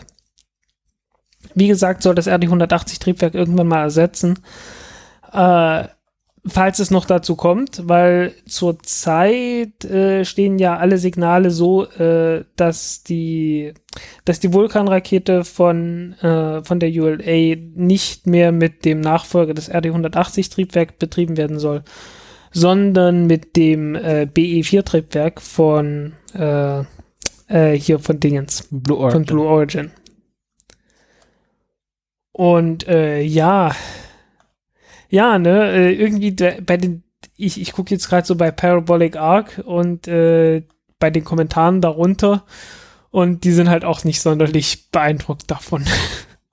Ja, es sieht auch so ein bisschen, ich, ich, ich weiß nicht woran, also es gab ja dieses Foto als ähm, Space Das Foto, X. das sieht etwas merkwürdig aus, äh, also die, dieses Foto, das von dem Test veröffentlicht wurde, das sieht so merkwürdig aus, weil da hinten keine Düse dran ist.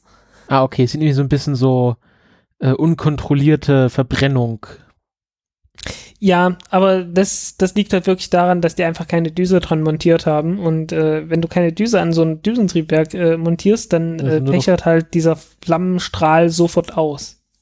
Dann, ja, weil ähm, ich sehe auch irgendwie, vielleicht liegt so eine Belichtung irgendwie keine Mach-Diamanten. Ja. Oder ist das halt einfach bei gesagt, dem Triebwerk, Triebwerk nicht Kann so? auch sein, dass von der, das bei der Zündung irgendwie aufgenommen wurde und die halt gesagt haben, oh, ha, schön, richtig Flammen, richtig hell, das nehmen wir. Kann auch sein. Aber ich fand das, äh, wie, hieß das äh, Methantriebwerk von SpaceX? BE4. Nee, von SpaceX. Äh, ach, von Raptor meinst Raptor, du? genau, die Raptor so. Engine, das war halt so schön mit Machtdiamanten und genau. sah mehr nach Raketentriebwerk aus. Ja, ich schätze, das hier wurde irgendwie direkt beim, äh, beim Starten, also entweder am Anfang oder am Ende von dem Versuch irgendwie aufgenommen, äh, mit einem sehr hohen Kerosinanteil.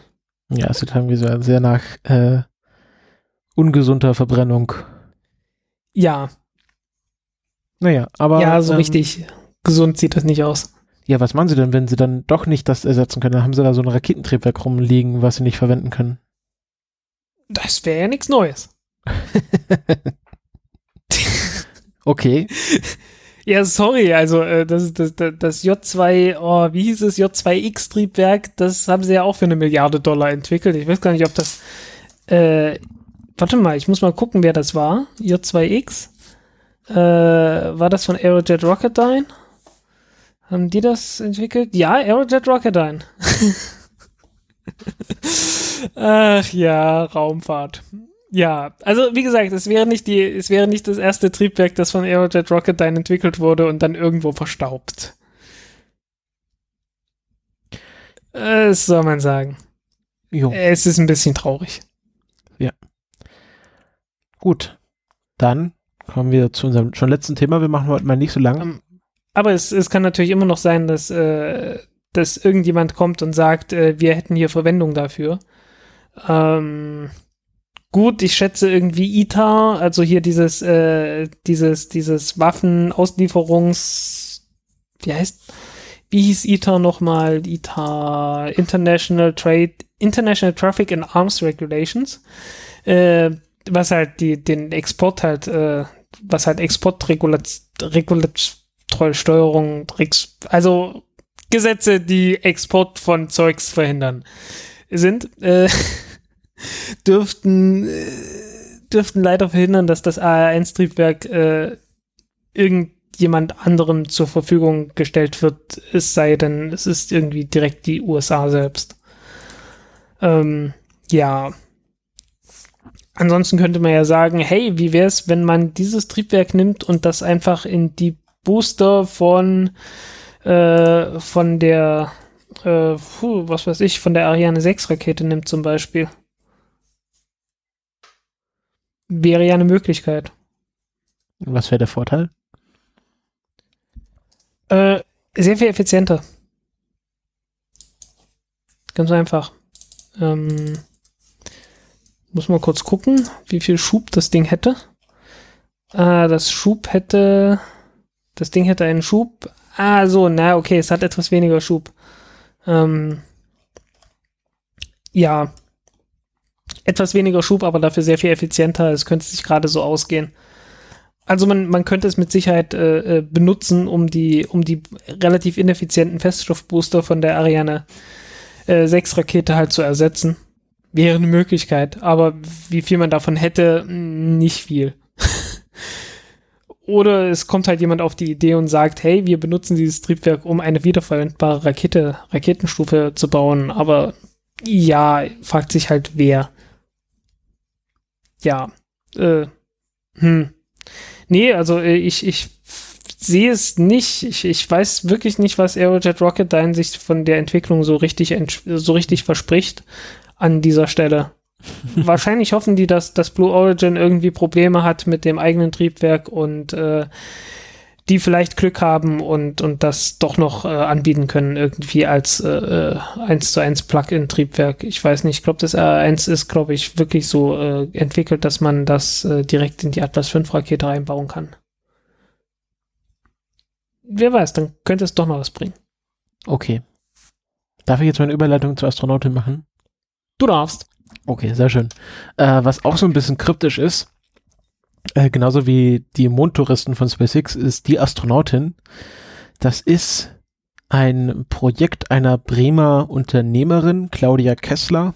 Die betreibt äh, ironischerweise HeSpace, äh, und nicht SheSpace, äh, nein, äh, HeSpace, das ist so eine Art äh, Personalagentur für Raumfahrtjobs, soweit ich das verstanden habe. Äh, okay. HeSpace, it's all about space und dann ganz viele verschiedene Jobs, äh, also irgendwie vermitteln die Jobs an Raumfahrtfirmen. Und die hat jetzt in Kooperation mit anderen äh, Firmen ein Projekt gestartet, das nennt sich Die Astronautin und es soll die erste deutsche Astronautin, weil, wie wir vielleicht alle wissen, ähm, gibt es noch keine deutsche Astronautin, äh, soll die erste Astronautin 2020 zur ISS bringen. Und das klingt jetzt alles erstmal sehr schön und lobenswert. Also finde ich ja gut, dass da so Frauen besonders gefördert werden in der Raumfahrt. Ich fand es etwas ich fand es etwas merkwürdig, dass der neue Astronaut halt dann vorgestellt wurde und es war wieder mal ein Mann. Nee, ich rede jetzt so, von die Astronautin.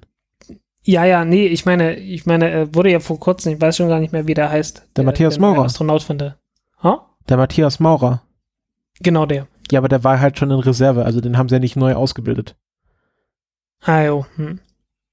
Nee, auf ja. jeden Fall äh, klingt das alles belobenswert, ähm, aber es gibt doch schon einige, also ich habe gedacht, okay, ist ja irgendwie schön, aber dieses Projekt ist halt sehr komisch aufgezogen. Sie haben jetzt ein, also es ist weder von der ESA noch vom Deutschen Zentrum für Luft- und Raumfahrt direkt unterstützt. Ähm, das DLR hat äh, die medizinischen Vorauswahlen bei den Bewerberinnen getroffen und hat da, also sie haben es quasi gratis gemacht und dafür durften sie die medizinischen Daten von 400 Frauen quasi für ihre eigenen Projekte verwenden.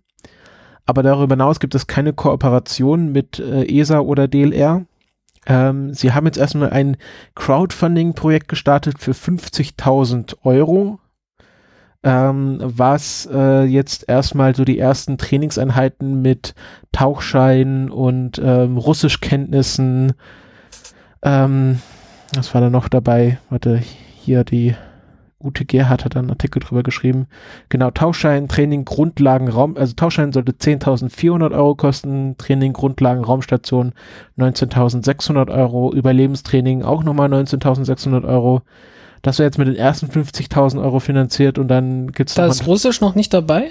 Ja, gibt's eine zweite, zweite Funding-Schwelle. Also äh, die Funding-Schwelle ist 50.000 Euro und das Funding-Ziel ähm, da gibt es ja bei Startnext so, also ab 50.000 Euro bekommen sie das dann Geld und äh, das Ziel sind 125.000 Euro. Und dabei ist Training für Fitness, russische Sprachkenntnisse und Medienkompetenz 21.400 Euro, Belastbarkeitstraining 43.400 Euro und technische Grundlagenkenntnisse Raumfahrttechnik-Seminare 10.700 Euro. Und dann auch noch Parabelflüge, Sozialkompetenztraining. Und dafür haben, haben sie 60 Tage Zeit und äh, sie haben jetzt in den ersten vier Tagen 3500, äh, 3055 Euro eingesammelt. Wo man sich jetzt mittlerweile denken kann, so erfolgreich ist das nicht. Genau. Und es kommt mir auch nicht sonderlich seriös vor. Genau, das ist die zweite. Also ich, ich habe hier, also die Ute Gerhardt, äh, auf Twitter glaube ich heißt sie Leaving Orbit, äh, hat auf ihrem Psylog äh, äh, ähm, Blog einen langen Artikel darüber geschrieben. Ähm, eine der Finalistinnen ist anscheinend Eurofighter-Pilotin. Ähm, wir wissen ja, auch ein Erfolgsprojekt der Eurofighter. Ähm, ja. ich glaube, also man, man hört gar nicht mehr so viel Negatives davon. Gibt es den Eurofighter überhaupt? Ja, gibt es, keine Sorge. Äh, der war halt bloß sehr, sehr lang in der Mache. Ah, okay, gut. Ähm, eine Und nicht unbedingt die billigste Variante. Genau, eine Egal. Astrophysikerin und eine Meteorologin also ich will jetzt auch gar nicht die Kompetenz der einzelnen Damen anzweifeln. Das sind bestimmt alles Nö, überhaupt nicht. Leute, die wunderbar für den Weltraum geeignet sind.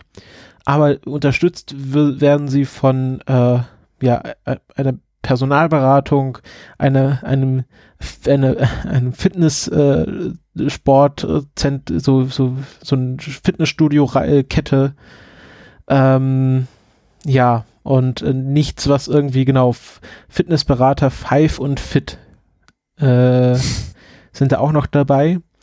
Und äh, die Frage ist halt, okay, die haben jetzt, äh, wollten 60 Tage jetzt mal hier 50.000 und im besten Fall 125.000 Euro einsammeln und davon das erste Training bezahlen.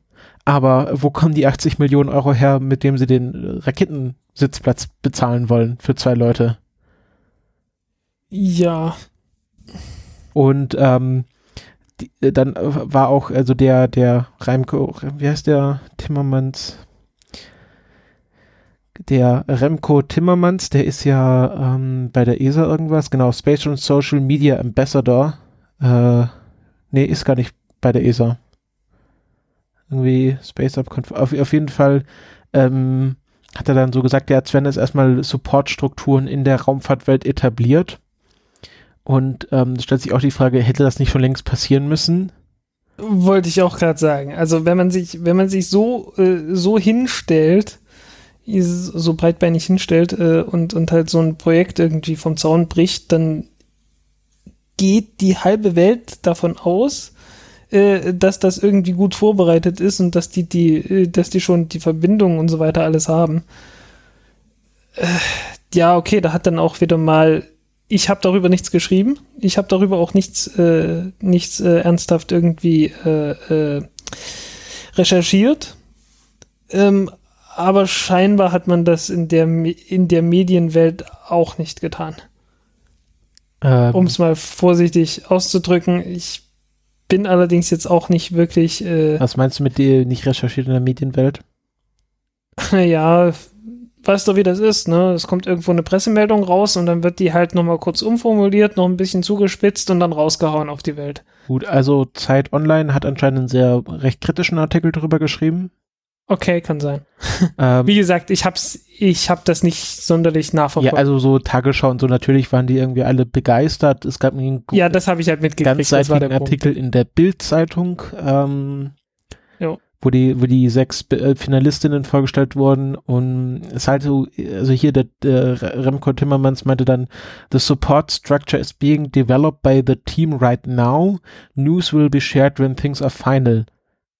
Hm. Und das ist halt so, okay, die wollen in, in vier Jahren, wollen die zur ISS, äh, in drei Jahren jetzt schon zur ISS fliegen, Ui, haben noch nicht mal okay. eine Support Structure, wissen noch nicht mal, wo sie überhaupt fliegen werden. Sie ist dann ja vielleicht SpaceX, vielleicht äh, Orion, vielleicht China denke mir, China fliegt zur ISS, das wäre mir aber ganz neu.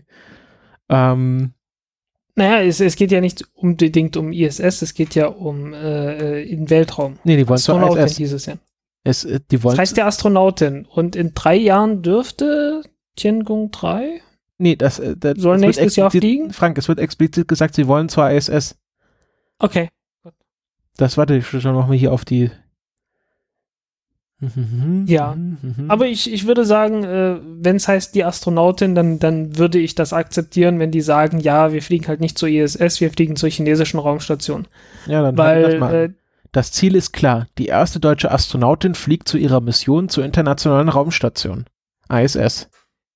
Ja, Nee, aber ich sage mal so, äh, wenn es dann hieße am Ende, wenn es bloß darauf ankäme, ne, dass es am Ende heißt, ja, okay, ISS ist nichts geworden, aber die fliegen dann halt äh, auf die chinesische Raumstation Tiangong 3, äh, das wäre jetzt so das Kleinste aus meiner Sicht. Weißt du, wenn man, ja. wenn man dann sagt, okay, das war so unser Plan B. Ja, aber das hätten sie jetzt schon kommunizieren können. Ja, aber wie gesagt, das, das ist für mich das Wenigste, aber äh, halt alles andere. Ja. ist das größere Problem, ne? Genau, also es ist halt auch so, äh, der Twitter-Account, der hat noch nicht mal 1000 Follower, äh, antwortet gar nicht auf Tweets von Leuten, die Fragen haben, sondern sendet halt nur so. Hm. Äh, ja, PR-Agentur halt. Genau. Die äh, genau, also so die, quasi das, das, das Gesicht der ganzen Sache ist halt diese Claudia Kessler, diese deutsche Unternehmerin. Ähm, gut, die hat jetzt auch ein bisschen mehr Follower. Ähm, na, hier ist nochmal ein Artikel im, wo ist denn das? In der NWZ, was ist denn das? Nordwestzeitung. Deutschland sucht die Astronautin.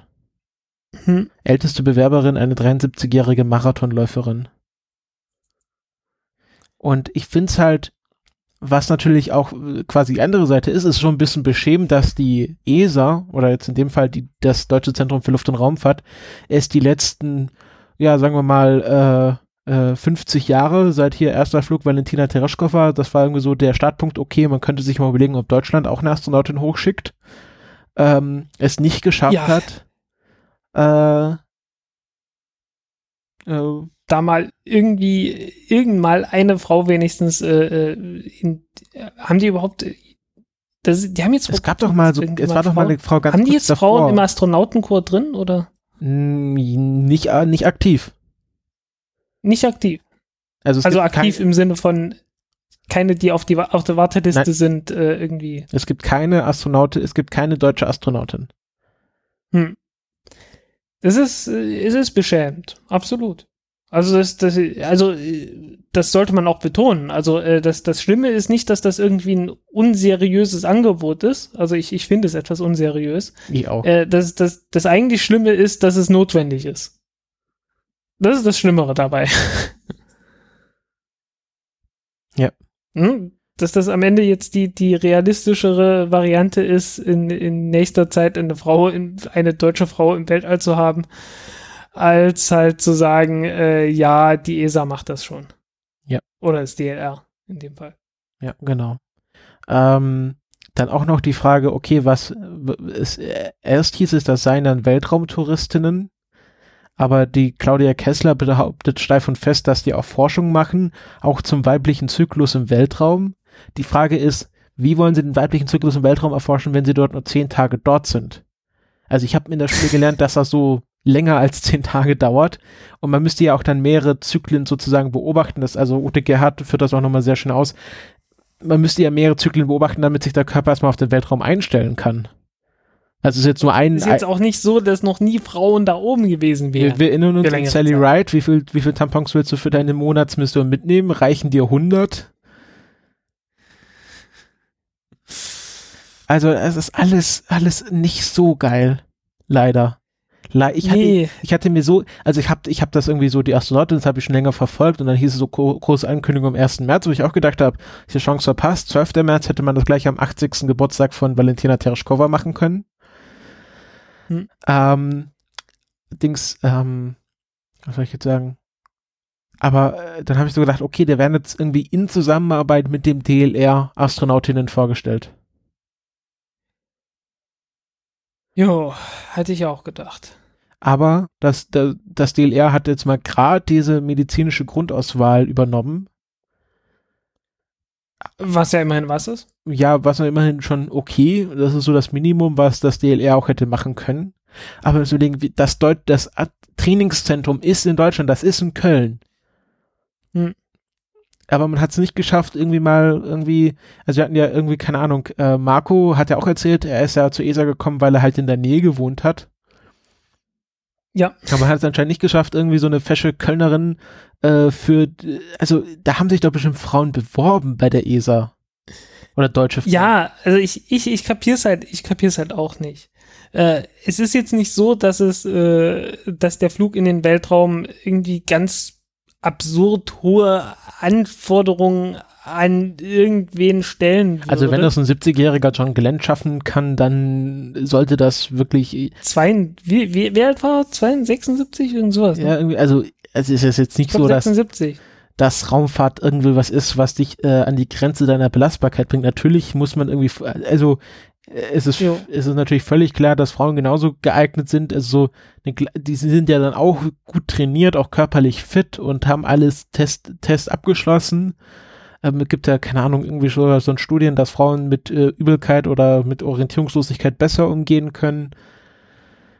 Aber Ja, es ist halt, Nee, es ist halt äh, echt merkwürdig. Okay, klar, es gibt diesen Mythos, dass irgendwie äh, Astronauten ganz besonders fit sein müssen und sonst irgendwas. Wird natürlich durch das Training und so weiter noch bestärkt und äh, Ja, aber es gibt auch natürlich fitte Sicherheit. Frauen. das ist, das ist völlig egal, was für ein Geschlecht die haben. Ja, genau. Nach allem, wie ich das einschätzen kann. Also ich, ich hoffe, dass sich das in den nächsten drei Jahren noch irgendwie bessert, dass es dann doch irgendwie dann quasi im Nachhinein noch eine Kooperation, eine richtige zwischen dem DLR gibt oder dem EAC, ähm, wo man dann sagen kann, okay, wir, wir, wir wissen, wir sind da spät dran, aber wir nehmen das jetzt mal richtig in die Hand. Jo. Ähm, 77 war er. John Ja. Glenn.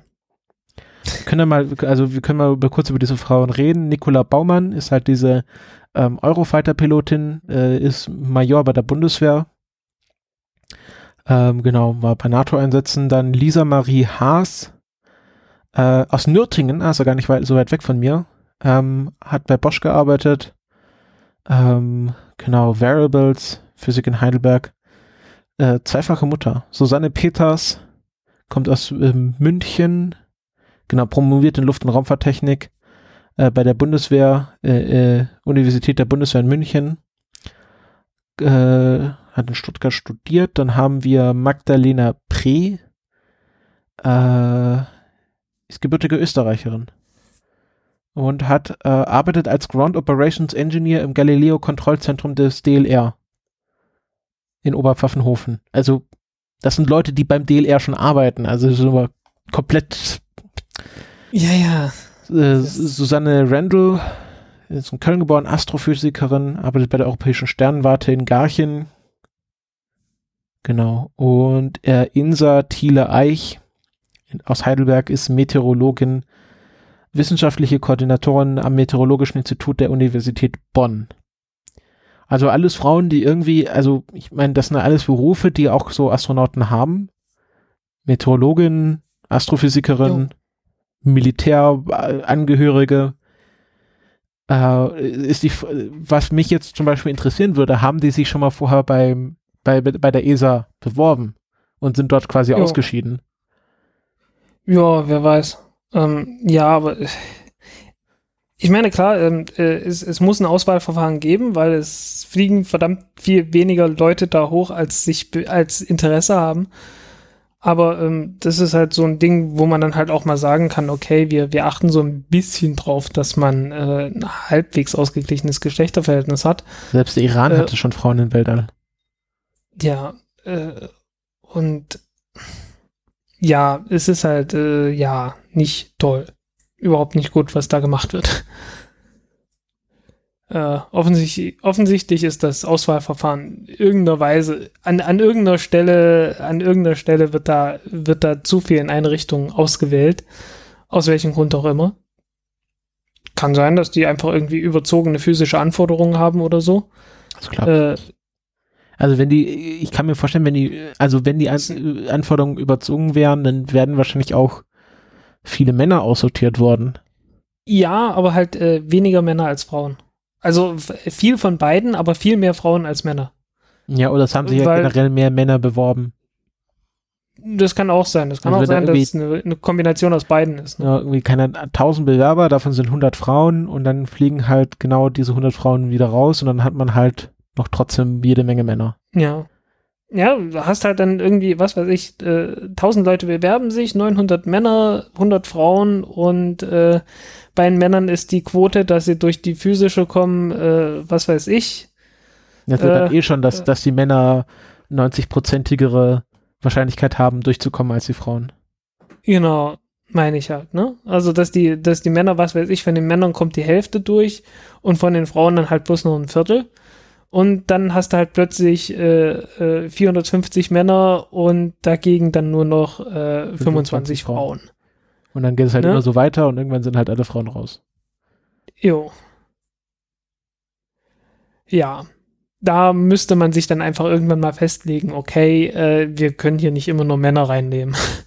dann muss man dann halt irgendwann mal auch mal hart selektieren. Nee, muss man gleich sagen, wir nehmen, wir haben hier eine Quote von 1000 Leute, davon lassen wir 500 Männer zu und 500 Frauen quasi in der ersten Inst- Instanz. Ja, ja, Das wäre schon der erste Ja. Schritt. wäre ein Schritt, ja. Ich frage, ob wir eine Frauenquote für die Raumfahrt brauchen. Ja, das ist halt, ist halt die Frage. Ähm, äh, als temporäre Maßnahme wäre es jetzt, glaube ich, gerade angebracht. Mal dass man einfach mal sagt, okay, äh, wir, wir haben jetzt Männer gehabt, jetzt brauchen wir unbedingt einfach mal Frauen. Und Punkt. Äh, völlig unabhängig jetzt davon. Ne? Wir, wir suchen die beste Frau, die wir als Astronaut dann ausbil ausbilden können und dann kommt die halt hoch und die wird auch einen super Job machen. Punkt. Und die ist ja nicht so, Äh, als, als und- gäbe es keine Frauen in der Raumfahrt. Genau. so und dann sich, ja, und sich dann halt hinterher anfangen, die Frage zu stellen, okay, wie können wir das Auswahl, den Auswahlprozess so modifizieren, äh, dass das in Zukunft äh, nicht notwendig ist, dann hart zu sagen, äh, wir müssen jetzt eine Frau hochschicken, sondern dass sich das dann tatsächlich von alleine ergibt. Naja, auf jeden Fall bleibt abzuwarten, wie, sie, wie sich dieses Die Astronautin-Projekt entwickelt. Aber wie gesagt, ne, das ist halt, äh, das ist halt der Witz, ne? Äh, Du hast halt bei den staatlichen Programmen hast halt diese Probleme mit der Auswahl, weil du halt sehr viele Leute hast. Und bei den privaten, naja, da hast du das Problem, dass die Auswahl dadurch geschieht, dass die Leute entweder das Geld haben oder nicht. Ja. Und äh, da hast du natürlich auch das Problem, dass die meisten Leute, die sehr viel Geld haben, natürlich Männer sind. Ja, es gibt ja, keine Ahnung, eine Weltraumtouristin, die ähm, Ja. an, an Ansari. Oder gibt's noch eine Warte? Ich muss mal kurz schauen. Nö, ich glaube eine. Aber damit, damit ist man ja in der privaten Raumfahrt schon mal äh, bei einem besseren Verhältnis als bei der staatlichen. Ne? Kurz Weiß ja nicht, äh, Weltraumtourismus, wen es da gab. Genau, es, genau, eine Frau, Anushe, äh, Anushe Ansari. So. Letzte Weltraumtourist war 2009 Guy äh, La Liberté. Ja. Ist der Besitzer Ähm, vom Cirque du Soleil.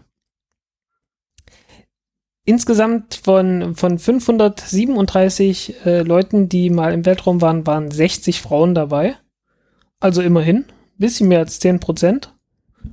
Und wenn du jetzt sagst, also äh, wie viel sind, warte mal, bisschen mehr als 10 Prozent ist jetzt gut. Äh, wie viel sind es genau? Ähm, ähm, ähm, ähm, ähm, äh, was hat man gesagt? 60 von 537. Das sind 11 Prozent, 11,1 Prozent. Ähm, und naja, ein Siebtel sind immerhin 14 Prozent. Also in der privaten Raumfahrt äh, ist, die, ist die Frauenquote derzeit deutlich besser als in der staatlichen. Jetzt hast du es weltweit ausgerechnet oder nur auf Deutschland? Äh, das ist weltweit. Okay. Na Also, gut, gibt ja äh, Weltweit ist immerhin, immerhin, äh, jeder, jeder neunte Astronaut ist eine Frau. Jeder neunte Astronaut ist eine Astronautin. Genau. Jeder neunte Astronaut. Jeder neunte Mensch, jeder, neun, jeder neunte Mensch, der in den Weltraum fliegt, äh, war eine Frau. Genau, weil man ja auch, wir so. ich glaube, Peggy Whitson ist ja gerade auf der ISS. Hm? Die ist ja auch, glaube ich, die älteste Ja. Astronautin zur Aber ich Zeit. sag mal, also Älteste- 60 ist gar nicht mal schlecht, ne? Hm? So im, im Vergleich zu früher. Was meinst du mit? Also. Huh? Was, ich habe dich gerade akustisch nicht verstanden. Äh, 60 Leute, also 60 Frauen, ist im Vergleich zu den Anfangsjahren der Raumfahrt trotzdem äh, schon mal eine Verbesserung. Ja, gut. Sage ich mal so, ne? Es ist nicht gut, es ist besser. Ne? Mehr nicht. naja. Muss man schauen. Äh, Hier die äh, Peggy Whitson, die ist 57 und fliegt immer noch zur ISS. Also kann man nicht erzählen, dass die. Ja, wie gesagt, John Glenn mit 77 äh, als, als Astronaut unterwegs gewesen und der hat es gut überstanden. Äh, er ist ja jetzt nicht gerade an, dem, an den Spätfolgen seines Space Shuttle Flugs gestorben. Äh, von daher, ja, was, was will man, was will man da sagen? Also, äh, die, man, man sollte irgendwie bei diesem Raumfahrertraining dann doch eher sagen, okay, äh, die brauchen ein Training, damit sie sich schon auf der, auf der Erde schon mal an die Verhältnisse gewöhnen können. Aber das ist jetzt keine, keine physische, ganz extreme Herausforderung. Alleine was die, was, um das überstehen zu können. Ich meine, klar, äh, das Training ist am Ende halt doch ziemlich hart, äh, weil man halt irgendwie so das Optimum rausholen will. Aber es ist nicht, nicht so, dass da irgendwie die Grenzen des, des Menschen irgendwie angetastet werden würden. Das sind alles keine Leistungssportler, denke ich. Ähm, ich habe noch grad, ich bin gerade den Twitter-Account von Peggy Whitson durchgegangen. Äh, haben wir da schon mal eine Sendung gehabt, mit, äh, dass sie, dass sie die russischen Astronauten veräppelt haben? Nö, oder? Doch? Sie haben, sie haben Peggy Whitson mal in so eine Gepäcktasche einge, eingeschnürt und dann quasi Stimmt, ins, ins russische Modul rüber, rüber geschoben. Und dann ist sie da so als, als Gag rausgesprungen. Wie aus der Torte. Ja, und dann gab es auch noch das Foto von Thomas Pesquet, Pesquet der irgendwie, äh, irgendwie so, ich vermisse meine ESA-Freunde, dann hatten irgendwie alle Astronauten so äh, Masken von europäischen Astronauten auf. Da müssen wir noch schauen, das ist auch sehr lustig. Ajo. Wo ist denn das? Jo, ähm, ich glaube, so richtig viele Themen haben wir heute nicht. Wir sind Nee. etwas ausgefranst. Ja. Wir waren auch nicht übermäßig toll vorbereitet, muss man dazu sagen. Ähm, das ist ja der Grund, weshalb wir äh, dann irgendwann gesagt haben oder irgendwann entschieden haben, wir senden nur noch alle zwei Wochen, weil äh, wöchentliche Sendungen, eine Woche Abstand, da leidet die Vorbereitung dann doch sehr stark. Äh, dazu kommt dann morgen noch die Aktion mit Darmstadt. Das war jetzt so eine, so eine sagen wir so eine, so eine Barmer-Ersatzsendung war das jetzt. ja, so ein wenig. Ähm, aber ich, ich hoffe doch mal sehr, dass, dass ihr gerne zugehört habt, äh, auch wenn wir etwas, Wir waren etwas Äh, erratisch ja. heute. etwas erratisch waren, genau. Äh, wollen wir trotzdem Aber- noch, eine, noch eine Raketenvorhersage machen? Können wir machen. Mal gucken, was. Spaceflight Now sagt. Also morgen ist ja, solltet ihr mittlerweile alle mitbekommen haben, Ach, hey, hier, stimmt. Äh, äh, hier die, die, die, die NASA Maven-Sonde äh, musste mal ach ausweichen. genau, die musste dem Mond Also- ausweichen. Also vor, musste im Mond ausweichen, ja. genau, bei Expanse sind sie das einfach weggebombt, aber äh, Ja. also Ja, das 5-Rakete hat auch, äh, ist auch erfolgreich gestartet. alles wie immer. Ähm, wie immer, ja, äh, nichts schiefgegangen. Äh, der Start ist natürlich immer wieder etwas merkwürdig, weil das Ding halt ganz langsam abhebt. Ähm, die Chinesen haben eine neue Rakete ausprobiert, die wir nicht in der Vorhersage hatten. Ja, weil sie, weil die Chinesen immer sehr secretive sind. Ja, irgendwie eine sehr kleine mit Feststoff betriebene, die beim Start 40 Tonnen wiegt. Ähm, ein halt kleines Ding. Jo. Und dann schauen wir mal. Also morgen Vega Sentinel 2B 2.49 Uhr 24 Sekunden am, äh, nee, übermorgen, also am Dienstag, Dienstagnacht. Ja. Start in, Ja, du, das ist, das ist so spät, da werde ich gar nicht erst aufstehen. genau. Das, ich glaube, das schaue ich mir auch nicht an. Äh, Ja. In Französisch-Guyana Start des äh, zweiten Sentinels Erdbeobachtungssatelliten. Jo. Dann kommt schon Äh. ganz viel Not Earlier, also so Ja, Halbvorhersagen. frühestens.